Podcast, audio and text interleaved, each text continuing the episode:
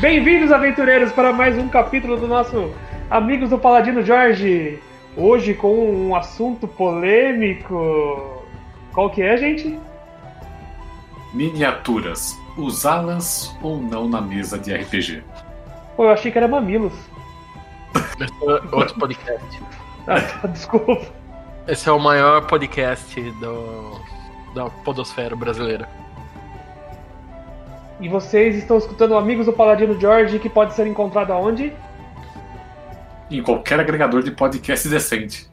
Ah, Eu diria. E, e se você quiser achar o nosso site. paladinojorge.com E, Rogério, o que, que a gente tem lá que comentaram nossa, nossa postagem?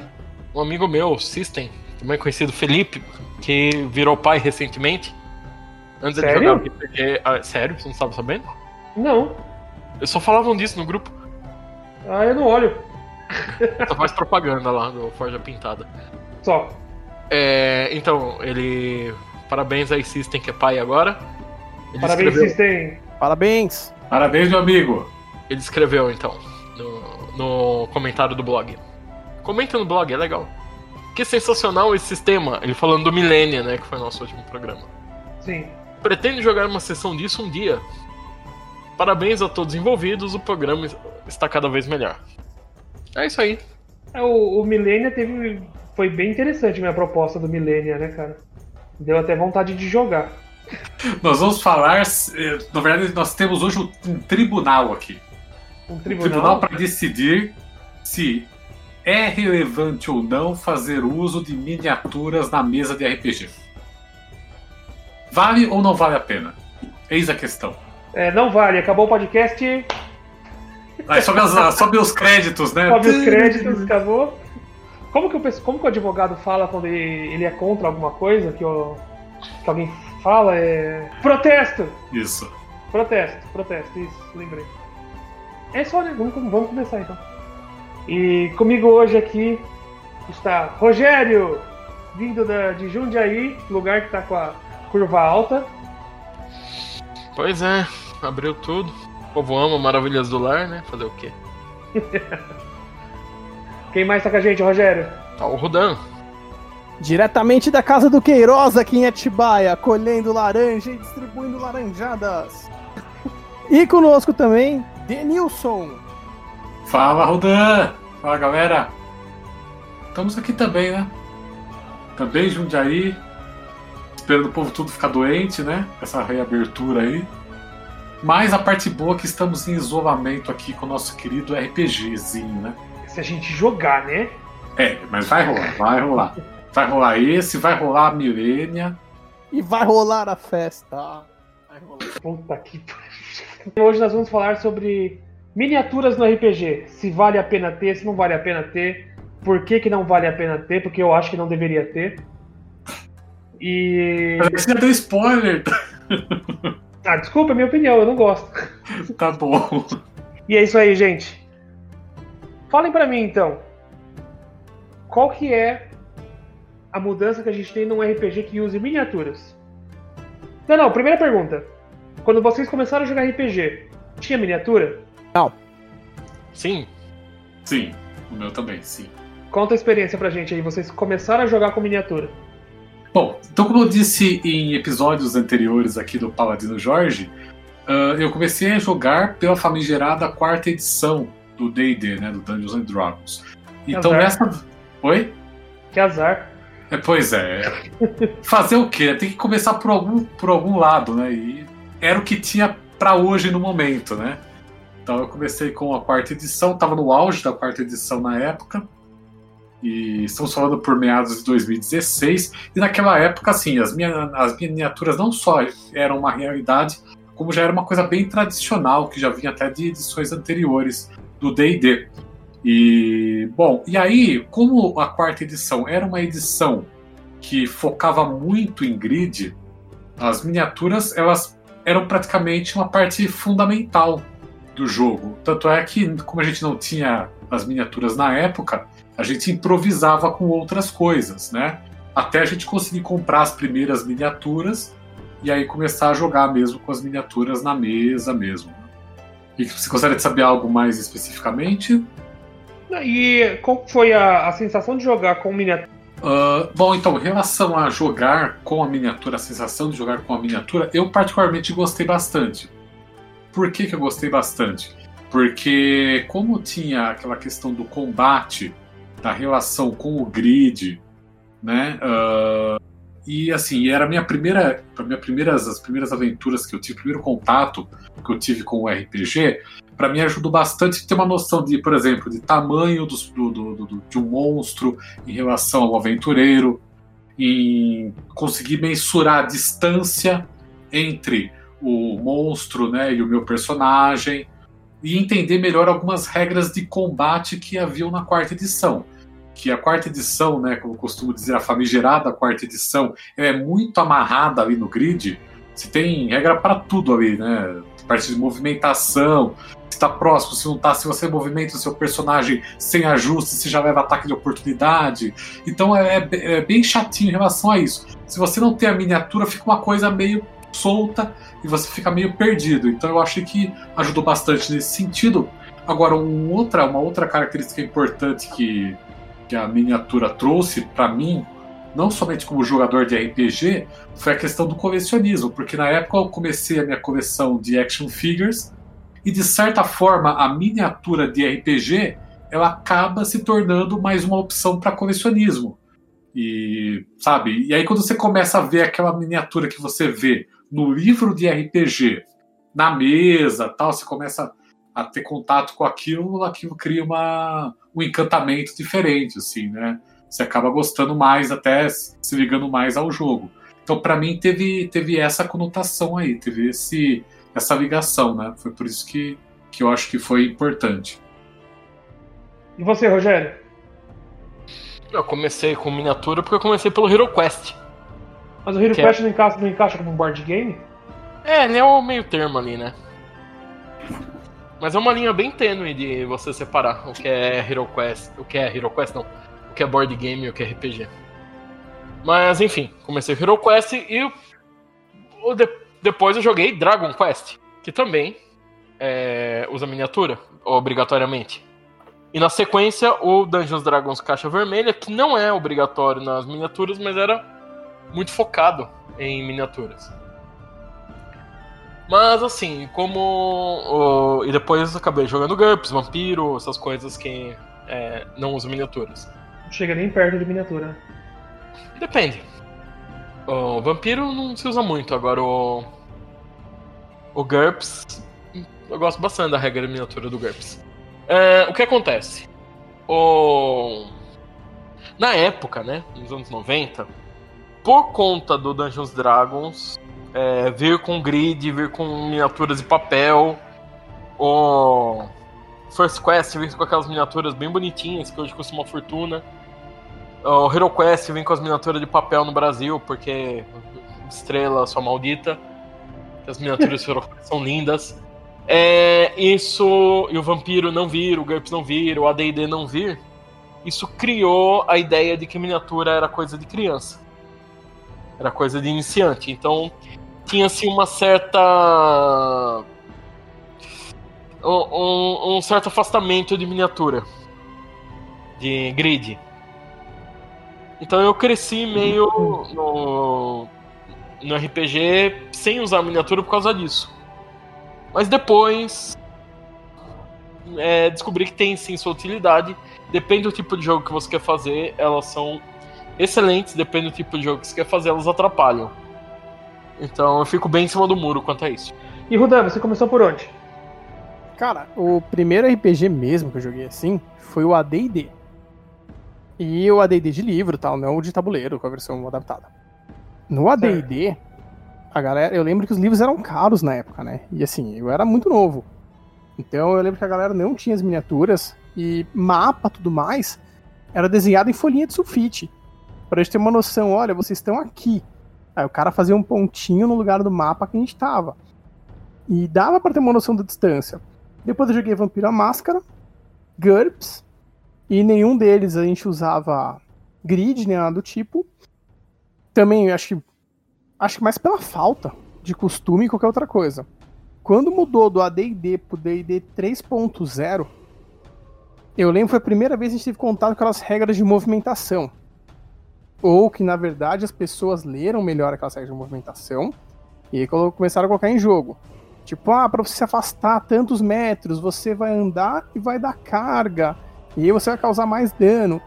Então aí a gente ficou mais ligado nessa questão do gridzinho de contar os quadrados. E eu lembro até que no D&D 3.0, no livro, você tinha uma noção do tamanho dos bichos e dos quadrados que eles ocupavam. Então aí ficou interessante até pro mestre fazer as, as dungeons, os cenários de batalha tudo mais. Mas mesmo assim, a gente não usava. O que, que a gente fazia no no D&D 3.0 e no começo do 3.5? Lembrando, a grande maioria não tinha grana. E eu lembro que mesmo o comecinho do DD 3.5 era muito difícil achar miniatura legal para usar. Tanto que assim, quem tinha as mais interessantes era a casa do Kinder Ovo de chumbo dos anos 90. A gente pegava feijãozinho e ervilha para colocar. A gente e... tinha muita miniatura de chumbo na época, né? Tinha, tinha muita coisa de chumbo. Aí beleza. Então o DD 3.5 no comecinho não tinha. E, meu, na minha opinião, os mestres escreviam legal o cenário, dava para entender, ficou muito bacana. Então, assim, dava para jogar tranquilamente. Fora quem jogava na escola, muitas vezes. Por jogar na escola, não dava para ficar levando N pastas, eh, material com livro, com tudo, porque a mochila ficava pesada. E às vezes podia chover, estragava, a gente evitava essas coisas. Beleza. Uh, no DD, quarta edição, eu joguei pouco, mas eu concordo muito com o que foi falado. Ele era voltado pro grid. E isso atrapalhou. Recentemente, quando foi lançado a quinta edição do D&D, eu entrei num grupo de jogadores iniciantes e tinha um tinha mais um experiente, eu e mais um experiente e três iniciantes. Quatro, vai quatro que depois entrou mais um e beleza. Para esse grupo, que já foi coordenado a, a ter as aventuras, ia ter toda a noção de posicionamento no grid, saber se movimentar, saber se posicionar, não por uma questão de estratégia, quer dizer, é por estratégia, mas não por uma questão de estratégia em combate na hora, mas para ver assim, ah, se eu ficar aqui eu vou ter mais dano, então eu vou combar. Então entrou por isso o grid, entrou por isso as miniaturas. E só que ficava chato, por que, que ficava chato? Porque o mestre, ao invés de ele narrar um. Que nem. Um bom mestre, ele escreve muito bem o cenário. Um bom mestre faz você ter uma imersão, faz você imaginar muito bem aquilo. Um mau mestre, eu acho que ele vai falar: olha, aqui tem uma igreja. Tá aqui o desenho dela no grid. Cara vai tomar no cu. Horrível. Então, assim, eu comecei a sentir que esse grupo fazia muito isso. Ó, vocês estão numa igreja, a igreja tem tantos quadrados de largura, tanto de comprimento, e o NPC fodástico tá aqui no meio. O que, que vocês vão fazer? E aí meio que o uso de miniatura e do grid coordenou esse grupo a se comportar dessa maneira. Então qualquer coisinha que tinha, tipo, ah, vai ter uma, uma interação com um NPC X. Cara, era uma conversa. Um dos jogadores, ele levantava a mão, fazia uma cara de lunático e não, peraí, peraí, cadê o grid, cadê as miniaturas? E eu achava que isso primeiro atrasava o jogo, eu achava que ficava artificial, você não conseguia imaginar o cenário e você via aquela miniatura feia pra cacete ali. Porque as miniaturas de DD eu acho feias. Honestamente, eu não gosto de miniaturas do Dungeons and Dragons oficiais. Eu prefiro outras, mas não veio o caso que eu te agora. E eu acho que, que atrapalhou muito. Tudo bem. A gente pode até cair no seguinte debate.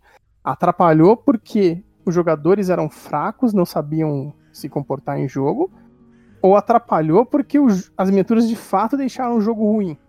Eu acho que é um pouco dos dois. E eu vejo muito mestre experiente quando cai nessa de grid, de posicionar. Eu vejo os caras se perder. Que nem eu já, já joguei com um mestre experiente. Ao invés do cara narrar toda a descrição de uma catedral, por exemplo, ele falou: Olha, mas você que não contou os quadradinhos que eu marquei ali do tamanho da catedral.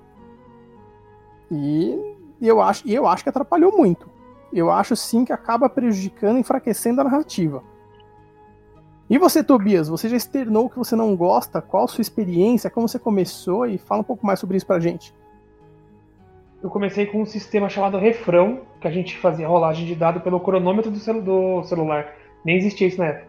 pelo cronômetro do relógio. E cara, eu só fiquei sabendo da existência de miniatura depois quando fui jogar D&D. E minha opinião é igual a do Rudan, eu não gosto, para mim atrapalha, vicia quem tá mestrando. Ah, você está no lugar, tem tantos quadrados e tem um bicho ali.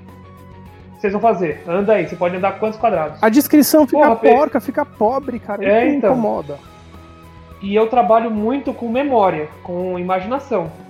Tanto que as aventuras que o Rogério mestrou, eu tenho as cenas guardadas na cabeça como se fosse uma memória de algo que eu passei. Sabe? E com a miniatura não tem isso para mim. Mas continuando a pauta, vamos tentar defender esse negócio aí. O... Um RPG com miniaturas, vamos falar sobre RPG com miniaturas.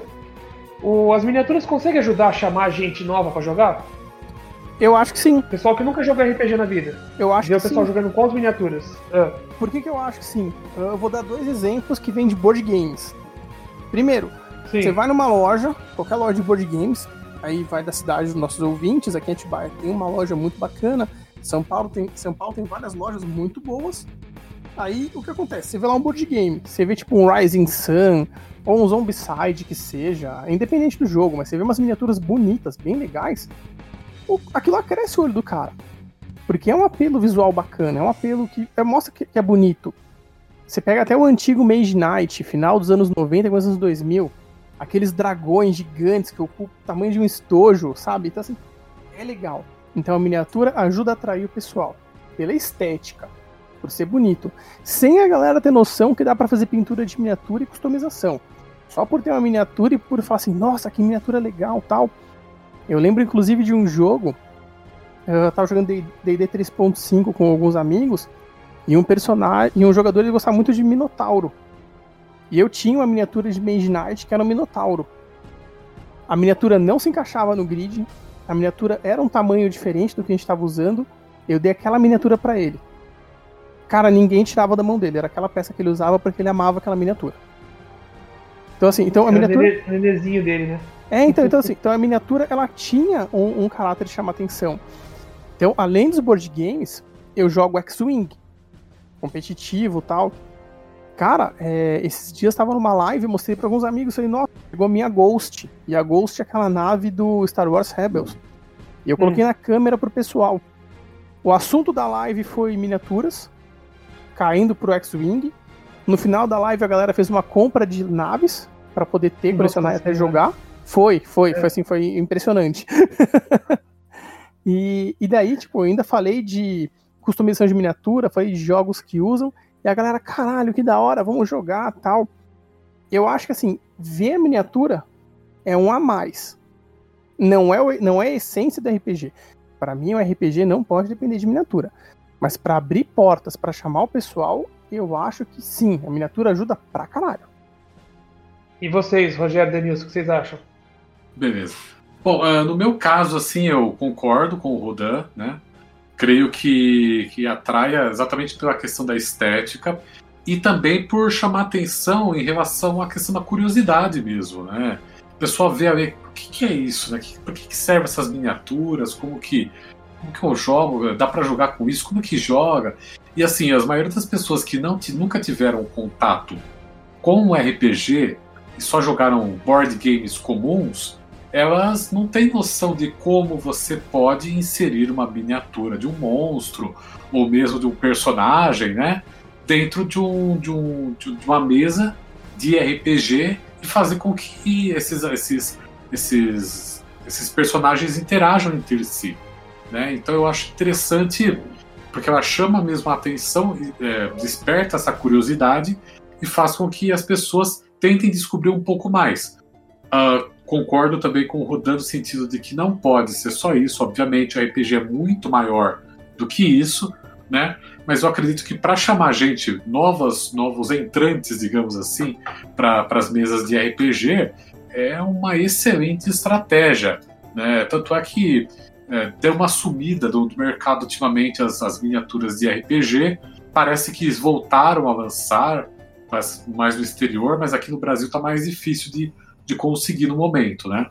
Mas é, seria legal se voltasse agora com a, com a quinta edição, mesmo que fossem que eles continuassem com, as, as, com os modelos antigos, Mas a gente sabe que não, eles sempre tentam remodelar, né, até para vender para quem já comprou as, as anteriores, mas para realmente estimular isso, sem falar que é aquele negócio é mais uma fonte de colecionismo. A pessoa às vezes ela pode não querer somente jogar, mas colecionar as miniaturas. Eu acho que isso daí uh, sempre atrai mais pessoas para o nosso hobby aí do RPG. Então, só um adendo, Denilson. Tá super fácil conseguir miniatura hoje em dia. Sério? Sério. Mas lá, Porque... final da, lá do final a gente comenta onde que o pessoal pode encontrar.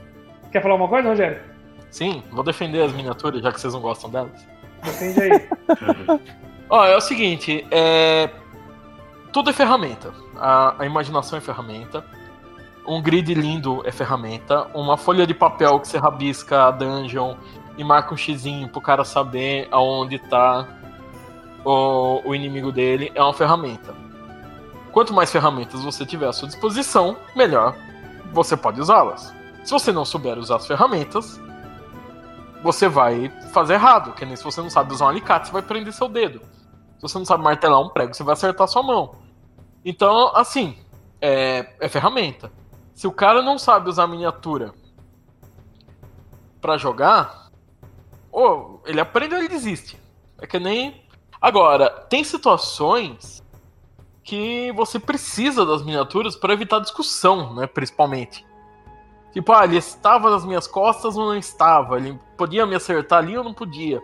E às vezes fica uma discussão eterna, atrapalha o jogo porque você não está visualizando aquilo. É, por que que o, o, o Rudan falou, né? Vou comentar uma coisa que ele falou no começo, para linkar. Por que, que a D&D não era tão necessário, D&D 3.5 se tornou mais necessário? Por causa da movimentação e o tempo do turno que mudou. No AD&D, o turno era considerado de um minuto. Era um turno longo pra caramba. Você conseguia andar meia dungeon e atacar. E a única coisa que dava ataque de. que não chamava ataque de oportunidade, tem outro nome que eu não lembro, era você desengajar. Era ataque do desengaje, vamos dizer assim. É, então não era tão necessário, porque a ideia do turno era que você estava lutando durante um minuto e aquela rolagem que você fez é que você acertou. Ele era mais abstrato. O, o turno do, no 3.0 em diante, ele passa a ser um turno mais curto, onde cada golpe está sendo desferido. Não é uma sequência de golpes que um acertou. É diferente do, então você anda muito menos. Então saber onde você tá se tornou muito mais crucial pro combate. Mas já joguei de tudo com miniatura. Acho que só vampiro que não. Storyteller. Nunca vi gente Storyteller jogar com miniatura, Rogério. É, até o livro desaconselha, né? Ou pelo menos o é. vampiro que desaconselha. Mas é, se você pensar no live action, você tá jogando com miniaturas em tamanho real. De um para um, né? De um pra um, é. Escala um pra um. Faz sentido. E essas não dá pra customizar muito. Até ah, dá, dá, Você vê a. Você vê a produção, cara, que o pessoal faz em alguns live action. Não, mas eu digo, eu vou arrancar o braço do Tobias e colocar o braço do Denilson. Ah, não, não. Mas também, se você fizer essas minhas miniaturas. Ô, Rudan, dá? Dá. Estragou a amizade. Dá, dá pra você fazer isso. É que não ia ser muito legal, mas dá, dá. Aí você entra pra aquele livro dos serial killers, né? Mas... É. Os caras nunca assistiu Full Metal na vida, mano. e continuando, gente. O... As miniaturas facilitam o Opa, uso. Fala, fala o seu aí também, fala a sua opinião, cara. Ah, minha opinião já, já tá por aí já. Eu não gosto, eu acho que atrapalha. Mas na parte de chamar jogadores novos, eu creio que as miniaturas, se forem miniaturas boas que a gente tem hoje em dia, eu creio que consegue sim. É um diferencial bem grande para você chamar jogadores que não conhecem o sistema. O que, que você chama de miniatura boa? Uh, impre impressão em resina. Sabe essas impressões próprias que o pessoal tem por aí que tá saindo das lojas? Tipo aquela comitiva dos dragões que eu mostrei pra você? Sei, sei sim, sei sim. Então, aquele exemplo de miniatura para mim é algo que chama atenção. Se você tiver a miniatura daquela lá pintada, bonitinha, porra. E a gente já falou sobre a miniatura facilitar o uso de magias e entender as distâncias, né? Que elas pro pessoal que não consegue imaginar muito bem, ou pro mestre que não quer se esforçar muito em explicar, elas ajudam muito. Ou É pra um- jogador que rouba também. Foi falar, não, Sim. a bola de fogo ia pegar. Quer, quer ver uma discussão interminável? Bola de fogo. É, Quem pega, quem não pega na área. Eu tava mestrando. Não foi nem bola de fogo, mas é uma coisa. Imagina o tamanho da discussão que seria.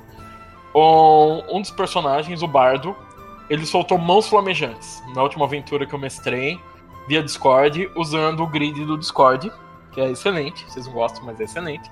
É uma bosta. O Discord não, o Hall20. Ah, Tem que aprender a usar, não é só questão de não gostar, é não saber. é excelente. Um dia eu dou uma aula pra vocês, é excelente o negócio. Tem até neblina de batalha, que é um negócio legal pra caramba. Você faz tudo e só vai mostrando pros jogadores. Quando precisa. Telecurso 2000 de como usar o Roll20. É, vou, vou catequizar vocês em Roll20. É, então, aí um jogador que tava jogando de bardo, Leonardo, né? Até fizeram uma musiquinha pra ele sobre isso hoje. Leonardo joga de bardo? Joga de bardo. É, Witcher, né? Ah, não, tá. Witcher é, é feiticeiro, não é? Não, mas o, o seriado Witcher tem o bardo. ah, é um sim, isso, isso, isso. caramba. E Isso, ele é se verdade. empolgou. É, Então, ele solta mãos flamejantes. Ele atinge, né, a gente olha o cone que ele atingiu. Tá fácil porque o- os tokens estão ali, não são miniaturas, né? São tokens. Nesse caso, mas funciona do mesmo jeito. Estão ali e a gente sabe que ele acertou dois inimigos e o animal do Ranger. Que era um lobo. Era. Perceba a palavra era. Era. É. Aí rola a resistência do inimigo, passou, tomou um pouquinho de dano. Do outro inimigo, passou, tomou um pouquinho de dano. E o cachorro fritou. O lobo fritou. Pum. Falhou na resistência e morreu. É. Não teve discussão. Todo mundo tava vendo. Né? Então ninguém discutiu. O, o Emerson tava jogando de Ranger, ficou meio assim, falou: pô, matou meu, meu lobo. O pessoal falou: ô Leonardo, né? Matou todo mundo, menos o. Agora, imagina se não tivesse um grid. Eu ia falar: não, atingiu o lobo. Não, não atingiu, o lobo tava do meu lado. Ah, não, mas o lobo tinha atacado. Ninguém lembra. Esse que é o, o, o bom da, da miniatura é que ela vai te lembrar o que aconteceu. Ela é uma história, é um histórico do que aconteceu antes. Porque uma coisa que o Tobias falou é verdade. Quando você tá narrando, e um bom mestre consegue fazer você imaginar as cenas, mesmo com as miniaturas, porque miniatura é só um- uma ferramenta, não é o jogo, é, na cabeça de cada um, os personagens estão numa posição diferente. O tamanho da sala é diferente. Para um jogo que isso não tá fazendo muita diferença, por exemplo, uma discussão ah, entre personagens, um combate que não tá lá muito é, difícil. Agora, num combate acirrado, se você não. dá muita discussão. Você não tem ali tudo certinho. E então é que nem você jogar xadrez só com a memória. Vai ser o mesmo problema. E às vezes você tem dezenas de elementos ali acontecendo. É isso aí. É isso. Ah, outra coisa interessante, só um adendo rápido que eu gostaria de colocar, não é tão importante quanto esses fatores que o, que o Rogério colocou, que eu acho que são fundamentais, mas uma coisa que é importante também é a questão de proporção. Né? Por exemplo, qual é a diferença de tamanho de um dragão jovem para um dragão para um dragão eh, já adulto e um dragão ancestral, por exemplo. Né? Porque você fala, por exemplo, que é grande, que é maior, mas maior quanto? Se você tem essas miniaturas, é claro que você conseguir ter uma miniatura de um, dragão ancestral, você vai gastar uma fortuna. É que eu ia fomos- falar. é, mas assim, é, quando nós fomos na, na, na RPG Com, foi a RPG Com que nós fomos? Foi lá em São Paulo? Foi também. Então, lá tinha um dra- dragão ancestral. É gigantesco. Se você comparar aquilo com um dragão jovem, né? A diferença é muito grande. Só que aquele negócio, se você não tem as miniaturas para você ver, você não tem noção nenhuma de tamanho, né? Então, assim, eu acho, achei uma coisa ba- ba- bastante interessante que, que as miniaturas também ajudam é nessa questão de noção de proporção.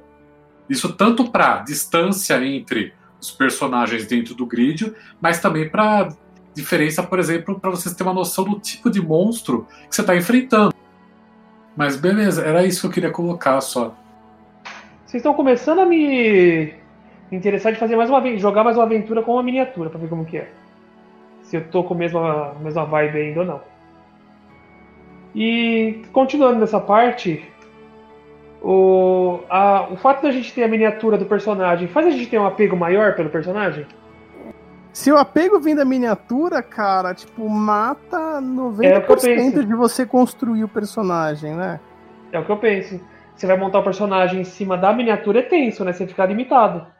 A não ser que você esteja com muita vontade. Nossa, tem uma miniatura muito louca aqui, caralho, quero fazer o personagem dela, quero construir uma história a partir dessa miniatura. Legal, show, mas se não, Sim. meu, aí eu acho que não muda nada, não.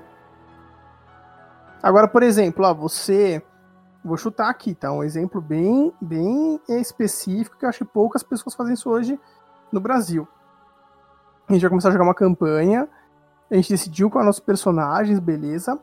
E aí a gente conseguiu um cara que imprime miniatura 3D pra gente ele imprimiu do jeito que a gente quer que ele fique, sei lá, daqui a 10 níveis. Nós recebemos essa miniatura e aí todos resolveram customizar juntos as miniaturas, resolveram trabalhar bem os personagens. E é legal ver o personagem crescendo para chegar naquele nível. Pô, aí acho que até muda. Mas não o personagem. Entra aquela miniatura como um adendo, como um extra. Agora, a miniatura mudar o sentimento com relação ao personagem, ah, eu, eu acho que não. Acho que nem deve acontecer. Bom, no meu, no meu caso, assim, eu, a minha experiência com a miniatura, que eu posso te dizer é o seguinte: não, eu não começava diretamente pela miniatura. Mas, por exemplo, quando eu comecei a jogar com o Paladino, o que, que começou a acontecer comigo em relação às miniaturas? Eu comecei a procurar uma miniatura que tivesse assim as características uh, do personagem que eu estava criando. Então eu procurava achar, por exemplo, uma miniatura de paladino que fosse da maneira que eu gostaria que o meu paladino fosse. Ou uma miniatura que fosse mais bonita para interpretar o meu paladino na mesa, sabe? E aí eu comprei várias miniaturas nesse sentido, assim. Eu tenho umas duas, não muitas, né? Mas duas ou três, assim, miniaturas de paladino. Ou às vezes eu nem encontrava uma miniatura de paladino, encontrava uma de um guerreiro, né? Que eu achava legal e que ficava bonita na mesa para para representar o meu personagem. Então, assim, serviu como um, um, uma motivação a mais para procurar outras miniaturas de, de, de, paladinos ou de guerreiros que tivessem a ver com o que eu, com o que eu imaginava do meu personagem. Então, isso foi divertido, assim, para mim foi gostoso de estar tá procurando e estar tá colecionando essas miniaturas nesse sentido. Não sei para você, Rogério, que que você, como que você se sentia em relação a isso? Então, miniatura, quando eu comecei a jogar, era uma coisa que a gente achava de chumbo. Né, até tentei pintar na época, mas não, não tinha YouTube para ver como é que fazia, que tinha que passar primer antes, tipo de coisa, então eu acabei abandonando. Tenho elas guardadas até hoje. É, miniatura de personagem meu, eu também nunca liguei muito para isso de de ter uma, miniatura personalizada. Nunca liguei de ter miniaturas para jogar. Eu usava muito, mesmo tendo miniaturas de chumbo, não deixava ninguém usar, usava as de papel. Pra não derrubarem da mesa e estragarem minhas miniaturas. Jogador corno, sabe? Jogador corno. e eu jogava com selvagens, então preferia não usar minhas miniaturas. Inclusive eu tive uma sessão de jogo que o jogador engoliu um dado, então é melhor não usar miniatura. Vai que ele engole. Nossa! Explica essa fita aí, cara! Ainda bem que foi um D6. Depois eu conto. Então, na verdade foram dois dados. Não o mesmo dado, ainda bem. É, então, o que acontece? Eu tive só uma miniatura de personagem que eu tava jogando e ela veio tarde demais. Então, é, eu só tive uma miniatura que foi de um clérigo, é, Chaotic Evil, que eu tava jogando. Só que ela chegou tarde demais, porque eu nunca joguei com a miniatura. Depois que ela ficou pronta, eu imprimi na. Eu usei um programa lá de. que pega o World of Warcraft e faz miniatura. Pra impressão 3D, pintei, fiz um monte de coisa, ficou da hora. E. Depois a gente nunca mais jogou, então nunca usei. Tá guardadinho aqui. É, e a única miniatura que eu tenho, que eu quero fazer um personagem, ninguém deixa. Que eu tenho uma miniatura para jogar RPG do Mr. T. Até hoje ninguém deixou usar. Como ninguém deixa usar? Por que, que ninguém deixa usar? Deve Porque eu quero jogar com o metralhadora. Mr. T. Se eu, se eu não tiver as habilidades do Mr. T, eu não quero jogar. Mas ninguém, deixa, ninguém deixou eu ter força 30 pra jogar. D&D. E Pode Constituição jogar 40. Dragon Ball. Mr. T bate no Goku. Então, cara, eu também acho que, a- que as miniaturas não, não fazem você se apegar tanto ao personagem. Né, Eu acho que não tem nem necessidade. Se você tiver um personagem criado legal, com carisma, você se apega a ele, sem precisar de uma miniatura. Levando em consideração tudo que vocês falaram, né? Agora vamos falar dos pontos negativos de, de, de um RPG com miniaturas. Primeira coisa, ele atrapalha na inter- interpretação, Eu acho que ele nem deve fazer diferença nisso.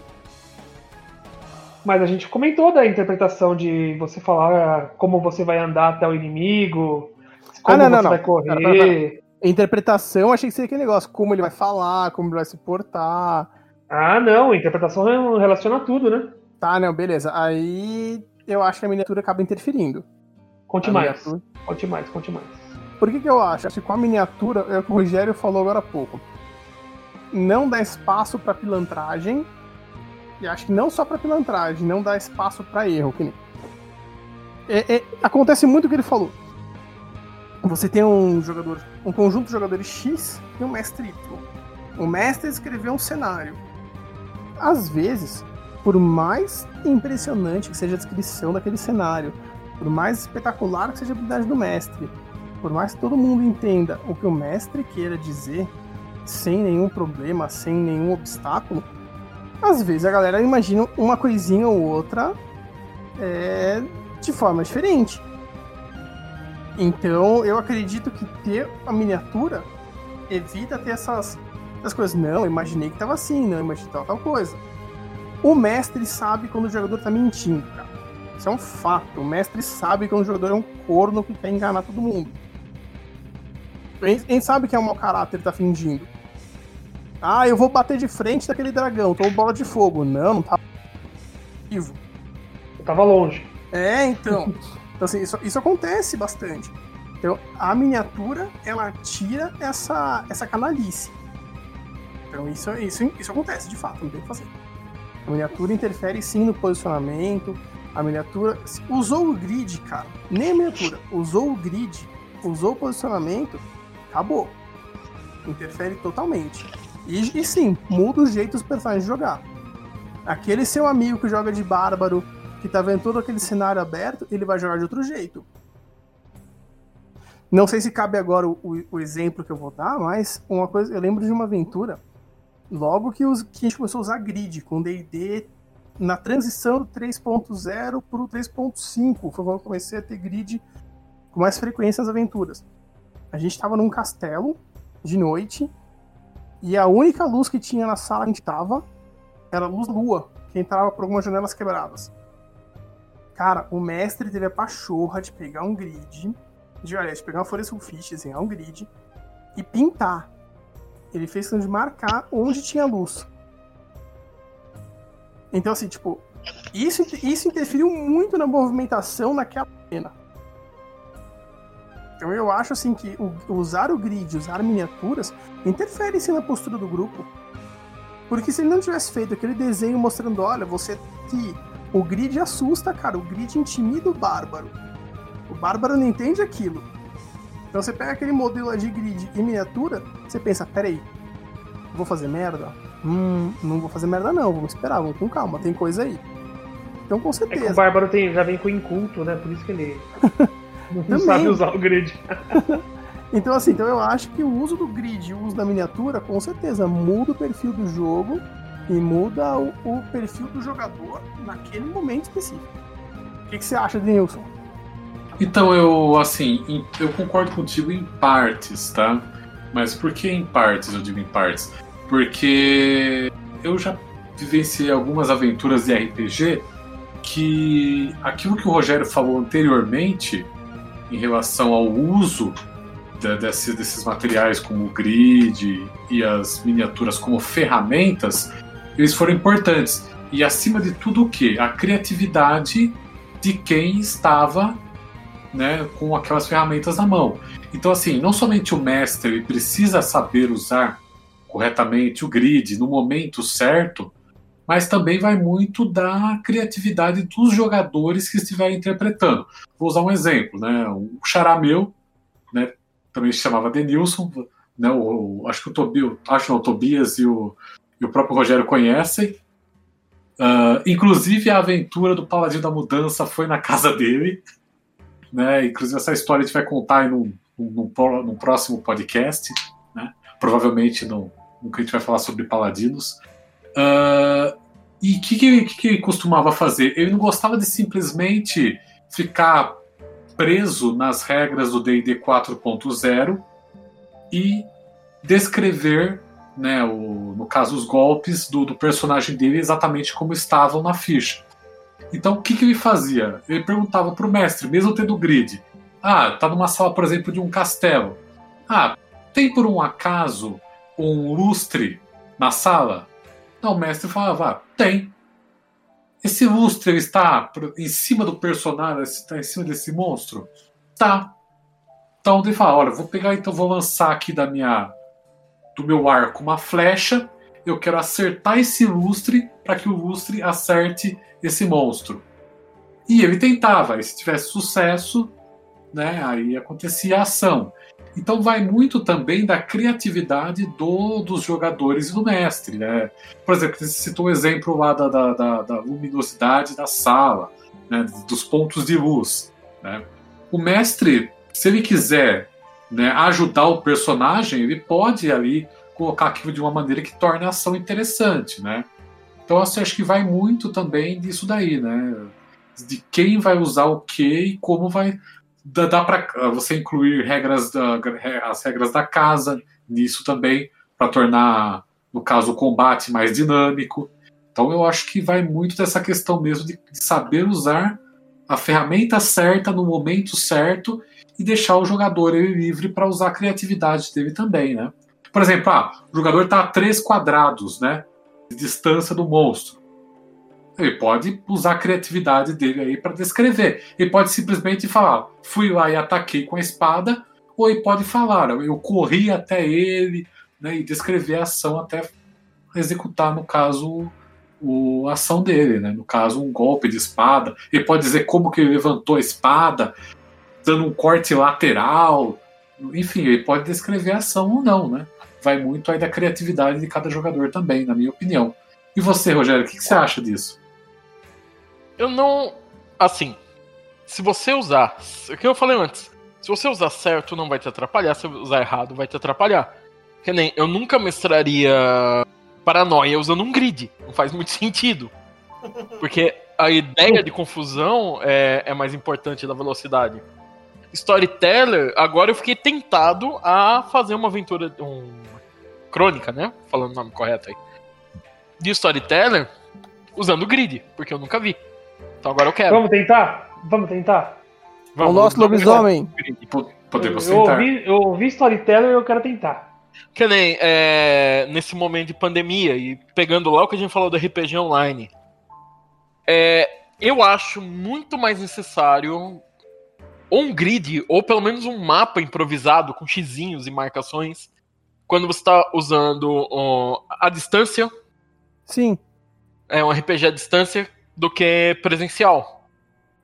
Porque quando você está presencialmente, você faz gestos, é, você acaba demonstrando ali na mesa, mesmo que você aponte direções, e você não consegue fazer isso tão bem, mesmo se você tem uma câmera, não vai ser a mesma coisa. Eu acho que a distância é, é mesmo, concordo plenamente. Você precisa de. É muito mais necessário um grid quando está à distância. É, sobre atrapalhar, né? Voltando nisso. Se você usar na hora errada, vai atrapalhar mesmo. Tem combates que não vale a pena você colocar num grid. Tem momentos que não vale a pena estar tá no grid. Que nem eu tava vendo um vídeo do. Para uma dungeon, é evita muita coisa. Quer ver uma coisa que sempre dá discussão? Quem tá na frente? Ah, eu sempre respondo que sou eu. Corredor apertado, quem tá. É, porque você joga de tanque, mas. sempre respondo que sou Cadê eu. o grupo que você largou lá que você não foi jogar, que agora o Denilson vai jogar? que tá sem tanque. Ninguém quer estar tá na frente. eu acho que eu acostumei mal o pessoal, né, cara? E, e, uma coisa que o Rudan falou, eu concordo muito, é assim, você muda a perspectiva do jogo. Pra bem ou pra mal. E. É, por exemplo. Eu fiz uma dungeon com poucos monstros, num nível lá, depois foi aumentando. E não tava tão difícil no sentido de quantidade de monstros, de nível de desafio. Só que por ser uma dungeon com corredores de um quadrado, o grupo penou pra caramba. Se fosse uma sala aberta, eles tinham matado todos os monstros rapidinho. Mas por estar num corredor fechado, aonde você tinha que ficar alternando ataques com seus amigos, seus companheiros de aventura ali, ficou bem mais difícil. Então, esse tipo de coisa você consegue com grid. E dá para fazer sem dar, mas. Mas você vai acabar esquecendo. Uma coisa que eu acabo esquecendo quando uso o grid: NPC. Se tem algum NPC ali aliado, ou se eu não tô vendo a miniatura ali, eu vou acabar esquecendo dele. Vou pular o turno dele, não tem jeito. A mente trai a gente, né? Não dá para lembrar de tudo. Sim. É uma ferramenta. Resumindo, esse podcast todo é uma ferramenta, saiba usar. Acabou o podcast. Bora história, né? É com uma faca, né? Você pode usar pra, pra passar manteiga no pão, ou você pode usar pra matar uma pessoa, tem que saber usar. Então, levando em consideração tudo que vocês falaram, acho que não tem muito o que falar, não. Mas, pra mim, tá... é, então, tem que minha frase, né? Convencemos o contrário. É. E... Não, e além, além, de tudo isso, ainda pode colecionar ainda por cima. Tem mais esse detalhe importante que eu gostaria de deixar claro. Então, miniatura tem um monte aqui. Tem um monte de anãozinho que eu vou comprando do pessoal que imprime e tal. Talvez, talvez eu tope a ideia de testar esse negócio. E... Mas e aí, o RPG vira só um board game? Se tiver não. miniaturas? Não vira mais um board game? Não. não. Por quê? Conte-me mais. Board, o board game, mesmo os board games Legacy, o propósito dele é diferente. E o board game... Rodrigo, peraí, peraí. Explica pro pessoal o que é um board game legacy. Mas tem um podcast sobre isso que eu fiz. Aqui... Mas se o cara não escutou. Tá, beleza. Se o cara não escutou, ele tem que ir pro inferno. Não, brincadeira, vamos lá. um board game legacy é um, board, é um jogo de tabuleiro que vai ter sim sua história, seu começo, seu meio e seu fim. Ele já tem uma campanha bem desenhada, já tem tudo bem certinho ali. E mesmo tendo uma campanha, ele vai ter muitos casos side quests. O mais famoso hoje em dia é o Gloomhaven, é o board game Legacy que todo mundo quer. É, mas tem outros. Por exemplo, Mais Sem Mystics. Mais Sem Mystics tem uma campanha riquíssima. Na minha opinião, em matéria de campanha, bate de frente com o Gloomhaven e com o Tainted Grail hoje. Por quantidade de coisas que tem para fazer. Muita gente até acha repetitivo o Mais Mystics pela pouca variedade de, ma de mapas que você tem. E pelo jeito que você e aparecem os inimigos. Mas é, eu acho muito legal o livro de aventuras do Mais Mystics. Acho ele bem completo, acho ele bem legal. Enfim, Agora me diga, um, um board game Legacy não é um RPG com miniaturas? Eu acho que não. É. Porque assim, você pega o Gloomhaven, por exemplo. O Gloomhaven, por mais que ele tenha a main quest, a campanha principal e toda aquela caralhada de side quest, todas aquelas possibilidades, já tá marcado ali, o começo, meio e fim. Você não muda muita coisa. Você pode até mudar o cenário ali com algumas decisões que você tem, mas você não muda muita coisa bruta a campanha, de acordo com quem você enfrenta ou não. E outra, o RPG tem uma coisa que o board game não tem, que é a ideia da interpretação mais profunda. Que nem quando eu jogo um board game, não importa o board game, qualquer um. É ali naquele board game, a minha relação com o meu personagem, ou com o meu clã, ou qualquer coisa do tipo, ela é superficial. Ela é limitada. Ela vai ter, sim, o seu, o seu limite. Mesmo no Gloomhaven, que é o Legacy mais premiado, é o Legacy mais profundo. Mesmo nele, a minha relação com o meu personagem vai até um ponto específico, ela vai até uma limitação bem clara. Agora, por exemplo, durante a campanha de RPG que nós estamos jogando, um exemplo. Ah, o meu personagem começou lá. Um guerreirinho bobo, cheio de ideais, E ao longo da campanha ele vai mudando. Cada cicatriz que ele vai pegando em batalha vai mudando a relação dele com os outros. O histórico dele com os colegas vai moldando a relação com os colegas. O jeito como ele reage com a arma dele, com o ambiente, com a política do mundo, também muda o jeito dele ser. O jeito como os NPCs, aliados ou não, se comportam perto dele, muda também essa relação dele com esses elementos extras. No board game, adaptado para um RPG, já está meio que definido, você não tem grandes escolhas quanto a isso. Mesmo no Gloomhaven que você até tem algumas possibilidades, já está ali. É desse jeito se comporta e pronto. O Tainted Grail, que é um jogo Legacy espetacular pelo tabuleiro, para mim é o tabuleiro mais impressionante dentro de um board game. O Tainted Grail ele tem uma coisa que eu acho sensacional.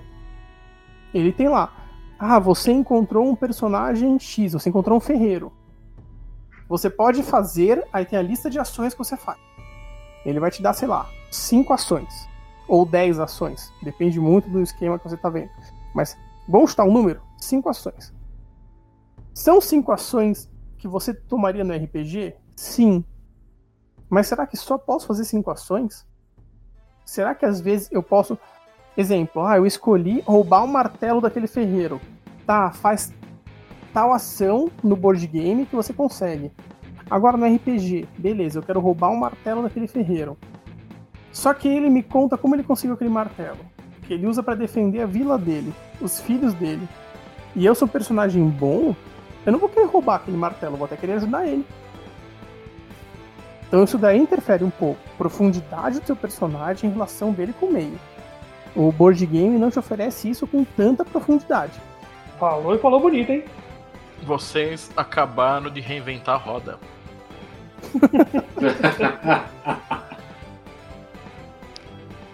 Vocês estão tentando inventar o Clips de novo. Essa discussão já aconteceu. É. Essa discussão já aconteceu entre Dave Anderson e Gary Gygax e mais uma galera em Lake Geneva no final dos anos 60, começo dos anos 70, agora eu não lembro, e gerou o D&D. Do caralho, a gente é foda. Não, Que foi isso? Eles estavam jogando uma coisa chamada Chainmail, que é uma criação do Dave Anderson. E aí começou essa discussão. Tá, e eu preciso andar sempre com uma tropa, fazer sempre ação. E se eu quiser ter um batedor que vai ali, ver o que aconteceu no castelo, e aí eles começaram a elaborar o que veio a ser chamado de Dungeons and Dragons, que depois veio a ser chamado de RPG. Então é basicamente isso. Resumindo tudo isso, é o que o Denilson falou. Dá pra tirar no lustre no. no Legacy? Se não tiver ali no livro de aventuras, não. É, se o lustre não tiver lá, não dá. É esse o ponto. Eu posso chutar o saco do. do Orc no Legacy? Se não tiver descrito nas aventuras ali do livro, não. Isso que é o ponto do RPG, né? Nem toda situação tá descrita. Mesmo um combate com miniaturas, ainda tem muita margem Pra isso. Quem gosta desse tipo de improvisação, eu recomendo muito que jogue Exalted. Um RPG esquecido da White Wolf. Uma tentativa aí que foi grande, mas é esquisita. Mas é muito legal.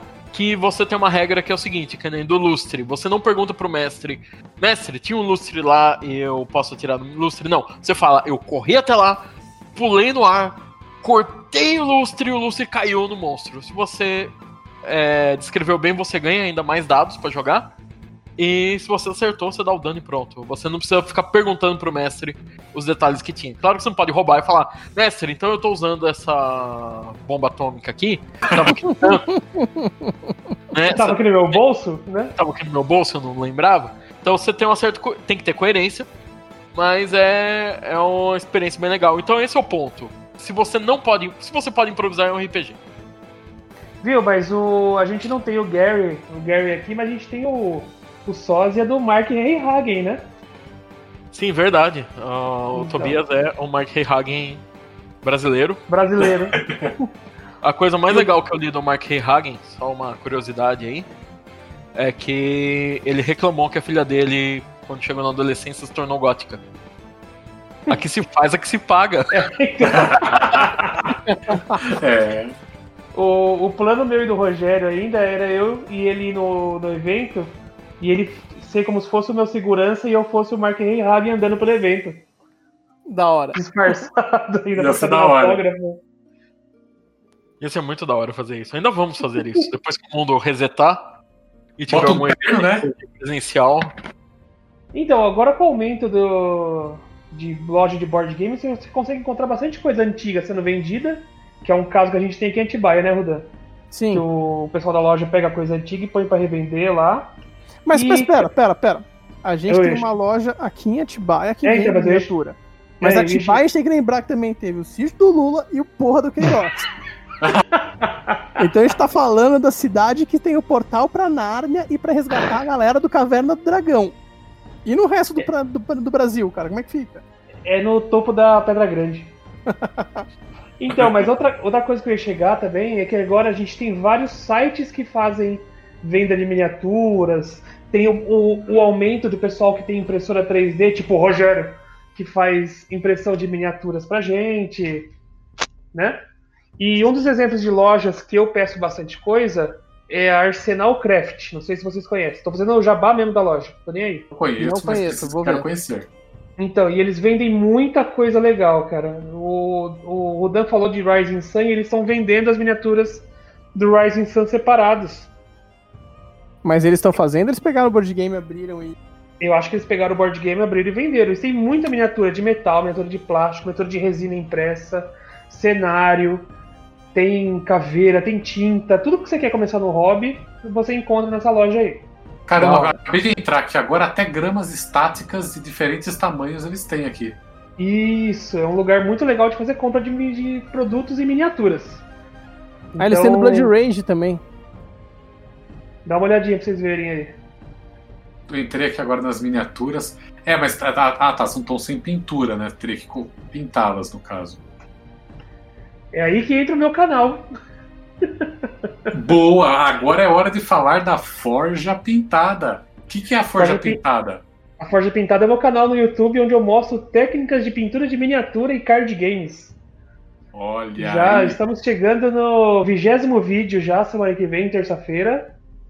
E tá bem legal, cara. Eu acho é um desafio que eu tô achando bem legal de produzir. Vai estar o link na pintada. postagem. Vai estar o link na postagem. Ah, legal, aí sim. E tem canal do, no, no Instagram também, a Forja? Tem, tem o canal, só que é o, é o meu Instagram antigo, é o Ilustra Tobias. Legal, excelente. Esse aí, depois que eu comecei o canal no YouTube, deu um boom de seguidores, cara. Tô com 3 mil seguidores já. Caramba! É muita coisa. Com, com, com essa quantidade de seguidores, eu acho que você já consegue, inclusive, é, colocar, quando você faz uma postagem no Stories, colocar um link para a pessoa ir direto pro link que você. Não, Você- é 5 mil. É 5 mil? Nossa, é muita coisa. 5 né? mil precisa. 5 mil. Falta pouco, falta pouco, falta pouco. Vai chegar, vai chegar logo. É. Agora, continuando com a parte de, das miniaturas, qual que é o preço médio de uma miniatura, vocês olhando no site aí? Uma de 28 a 32 milímetros, que é a base pra gente começar a jogar um RPG. Peraí que eu tô vendo o cenário aqui, deixa eu mudar. Eu tava aqui na. Eu tava na do Senhor dos Anéis aqui. Essa do Senhor dos Anéis é desse tamanho? Não sei. Porque não tem aqui de aí do, do, do Dungeons and Dragons, né? Tem caveira, cenários, forja profana, Kimeron.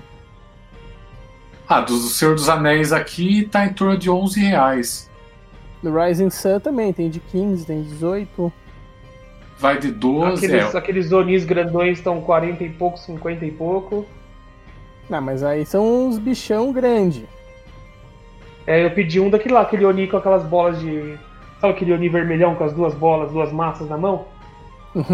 Encomendei um já. Se fosse em vídeo a gente coloca. Se fosse em vídeo a gente colocava aquele meme do Buzz Lightyear, sabe? Cara de. Hum. As A duas quinta bolas. série é muito forte. Não, ó, vou, só pra falar, eu tô vendo aqui o site da Forja, mas a média é essa daí. Você acha miniatura de 11 até 20 você já consegue comprar algumas. E tem de, N- de N estilos aqui. E o outro site que eu recomendo pra comprar também é o Mercado RPG. E Só também isso. tem muita coisa de miniatura, cenário, item, tudo que vocês precisarem Deixa jogar eu tem lá. Nessa questão de miniatura aí, a questão de pintar miniatura, as cores das miniaturas que nós estamos pintando faz diferença na, na aventura? Vou jogar um Forgotten Realms, o cara me fez um bicho com cabelo rosa. Faz diferença ou não faz nada? Não, cara, depende do que ele quer jogar, né? Eu acho que não. Pra mim não faz diferença um cabelo rosa ou não. É, pela profundidade e obscuridade do cenário. Então, mas eu acho que não faz diferença, não. Só Eu pra. tô achando engraçado esse papo. Por quê? É, Cara, é... é só nos últimos anos que a gente consegue jogar com uma miniatura minimamente parecida com o nosso personagem. Sim, O que, o que já foram miniaturas minhas nessa vida? Quando. Porque assim, a gente teve um boom de miniaturas. Depois elas sumiram quando falaram não pode ser mais de chumbo. E aí elas ficaram caras e difíceis de achar e tal. E quando as lojas E imortais também, né? Sim, não, mortais elas sempre foram. É, Então, é, mas era caro, né? A gente era moleque. Então, o que, que já foi miniatura minha? Bonequinho de Hero Quest, aquele de papel. Pô, É, quando, quando eu joguei o Hero Quest, tinha miniatura de plástico. é o importado, é bem da hora. É o importado, né? Miniatura de Kinder Ovo, já joguei também. Eu também. Sabe o que, que eu já joguei? Com, com o geloco da Coca-Cola. Geloco da Coca-Cola. Peça de Lego. Já usou miniatura peça de Lego? Esse é não. O Rodan já falou, feijãozinho. É, a gente usa qualquer coisa. É, é no teatro da mente, a miniatura pra ninguém roubar no É. jogo. Quanto mais Ô, bonita é, mais legal. A sua miniatura ter altura de gente realmente faz diferença no jogo. Se você tá usando um, um grid tridimensional, que é uma coisa que eu não dava importância, até jogar uma campanha muito longa de quinta edição, que também é de quarta edição que veio antes. É, a gente jogou porque tinha uma discussão tremenda se dava pra acertar o outro lado ou não. Então, se você vai fazer um grid, faça ele tridimensional. Ponha, ponha coisas pra subir o nível. Fica legal pra caramba a aventura. Fica- os combates ficam incríveis. E falando nisso, é, aproveitar aqui no site do Mercado RPG tem o kit grid modular em MDF, que dá para você mon- montar o seu grid da maneira que você quer, tal. Acho que é uma ferramenta bem interessante aqui também. Sim, é, é muito legal. E grid. eu tinha um, um mestre que eu jogava que ele era contra qualquer grid elaborado. Ele tinha um, um- um grid quadriculado que ele tinha comprado, de é, encapado tipo lousa, e ele desenhava com é, aquela caneta de lousa Eu sei que. ó, o combate. ok, funciona. Só que. Half cover. Você tá em meio, meio coberto. Ou dois terços. Você tem que olhar o que tá anotado ali, você não entende. É um saco. Uma última, uma última consideração pro pessoal. Se você for no Google e colocar miniaturas de papel para RPG, vai aparecer uma porrada de miniatura para você imprimir, cortar, dobrar e usar o papelzinho nas suas aventuras. Então, se você não tem dinheiro para gastar, você pode imprimir, que vai gastar o quê? Uns 2,50 uma impressão, é isso? Hoje em dia? Quanto tá uma impressão, gente? Eu não imprimo mais por aí. Quanto custa? por aí. Ah, é por aí, fica centavos também, né? É, então. Você imprime a folha, papel, vem com né? um monte de personagem, você só corta, dobra, cola e já pode jogar a sua, a sua aventura. Então, quem quiser dar uma olhadinha no Google, miniaturas de papel para RPG. Vai ter um monte de opção para você usar. Muitos anos atrás, ah, acho que quase duas décadas atrás, a Devir lançou um Heróis de Papel, que era um livrão pra você destacar Eu E lembro disso, eu lembro disso. É, não vou dizer que é fácil de achar o PDF, porque isso seria pirataria. Não vou dizer que eu já imprimi e uso essas miniaturas também. Não vou dizer que eu tenho, né? O PDF, né? Né? Não vou dizer que. É, eu baixei, eu tenho. Né? Mas é uma opção. É, Não façam, porque é pirataria, mas é uma opção. E são bem legais os desenhos. Olha, eu achei uma opção aqui que a pessoa imprime o, a miniatura, corta, cola num acetato no formato de uma portinha, assim, redonda, sabe? E prende numa base. Fica bonito pra caramba. Uma coisa assim que eu acho que Uma coisa que eu acho que pode funcionar muito bem à distância. Eu não sei que pé que tá isso, eu não sei como é que tá esse esquema pelo mundo afora dos desenvolvedores de software, dos criadores de games, mas eu acredito que em breve os grids virtuais, igual esse que o Rogério citou, o Roll20, vão surgir alguns, deve ter até no Steam, acho que tem alguns, e dá para você colocar os seus personagens. E aí dá para colocar nos personagens a movimentação deles nos quadradinhos por turno. Dá para fazer tudo à distância como se fosse um jogão, todo mundo conectado e mexendo. E eu acho que isso seria uma baita de uma mão na roda para o futuro próximo. Tanto por carregar quinquilharia, quanto para facilitar o jogo à distância. Que você, além do grid, beleza, você tem o grid, você tem o bonequinho, você já pode posicionar, tudo bem. Mas sabe com as animações certinho? Eu acho que isso ficaria espetacular. Sim, sim. Interessante. E considerações finais, gente, vamos lá. Vamos encerrar esse negócio hoje. Alguém mudou de ponto de vista durante o podcast? Eu não. eu acho que assim, ter uma miniatura, poxa, legal, bacana, vamos colocar, mas acho que não é tudo. Não é tudo mesmo. Eu acho que assim, a questão de ter o player que trapaceia, o player que esquece, de ter confusão, beleza, ajuda muito. Não vou discutir quanto a isso. Isso eu admito que é uma vantagem espetacular usar miniatura. Mas eu não acho tão fundamental, tão necessário ainda. Eu acho que você ainda pode ter o feijãozinho, ervilha e rabiscar algumas coisas. E eu acho que a comunicação é o primeiro ponto do, do RPG. Tanto o mestre falar e ser compreendido, quanto os jogadores falarem e serem compreendidos. Eu mantenho esse ponto de vista ainda. A miniatura pode enriquecer o cenário, pode ser bastante coisa? Pode. Legal. Isso daí é perfumaria, é bacana. Como os caras falaram, perfumaria. é é um algo a mais. É um algo a mais. Agora, ninguém discute que elas são muito loucas, bonitas, bacanas de usar. Isso eu gosto pra caramba. Enriquecem qualquer board game. Não tem nem que discutir sobre isso. Então, eu acho que eu mudei de opinião durante o RPG. Você é um vendido. Durante o, durante o podcast. Eu sou um vendido. E eu tô afim de jogar uma aventura com miniaturas. Como é que eu faço? Aí, Então, assim que acabar a quarentena, a gente marca um dia e jogamos. Isso. Nós vamos na casa do Rogério jogar. Aliás, nós vamos estrear né, os jogos na nova residência de Messier Rogério. Messier Rogério? Quem derrubar a miniatura tá expulso pelo resto da vida. eu acho justo. É... Eu tenho um Brotter aqui que eu. Só falta pintar. Mas tá bonitão aqui pra ser usado. Eu acho que uma boa, só pra gente. O meu último comentário em relação a isso é o seguinte: RPG. Criatividade e imaginação é fundamental. Miniaturas e grids são ferramentas, como o Rogério colocou muito bem. Sim. Saiba usá-las e as utilize com parcimônia, com sabedoria. Eu acho que é isso. Concordo. concordo. É, a, minha, a minha dica é testa Vai lá e testa, vê o que você acha. E eu tô interessado em fazer de novo pra ver como que é. Porque a minha primeira impressão que eu tive de jogador era não gostar. Só que depois do nosso podcast de hoje eu fiquei com vontade de testar de novo.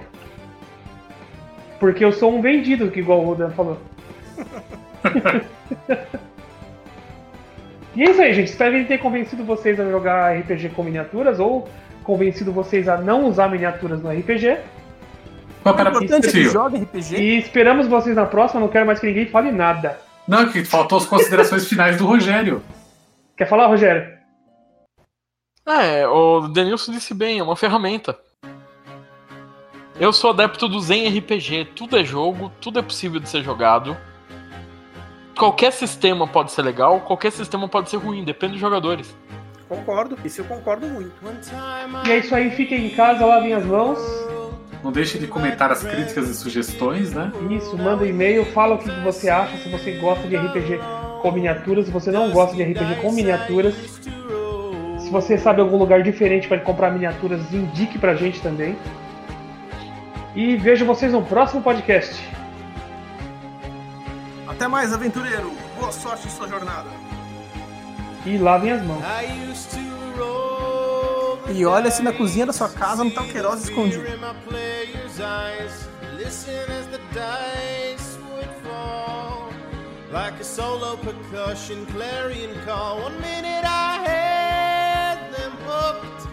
Then we had to check the books, and I discovered that my own house rules made the game feel like it was wrote by fools.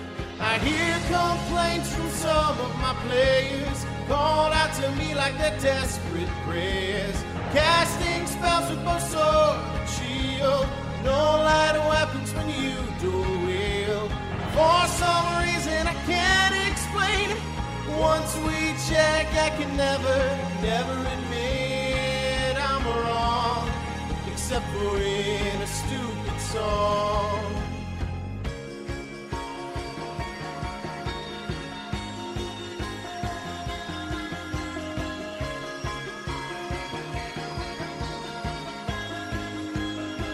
It was a stupid and naive call involving damage when you fall. Another call about.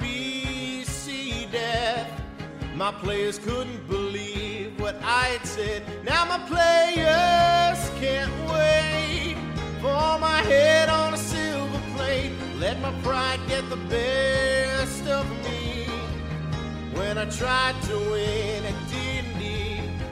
I hear complaints from some of my players, called out to me like they're desperate prayers, casting spells with both sword and shield. No lighter weapons when you dual wield. For some reason I can't explain. Once we check, I can never, never admit I'm wrong, except for in a stupid song.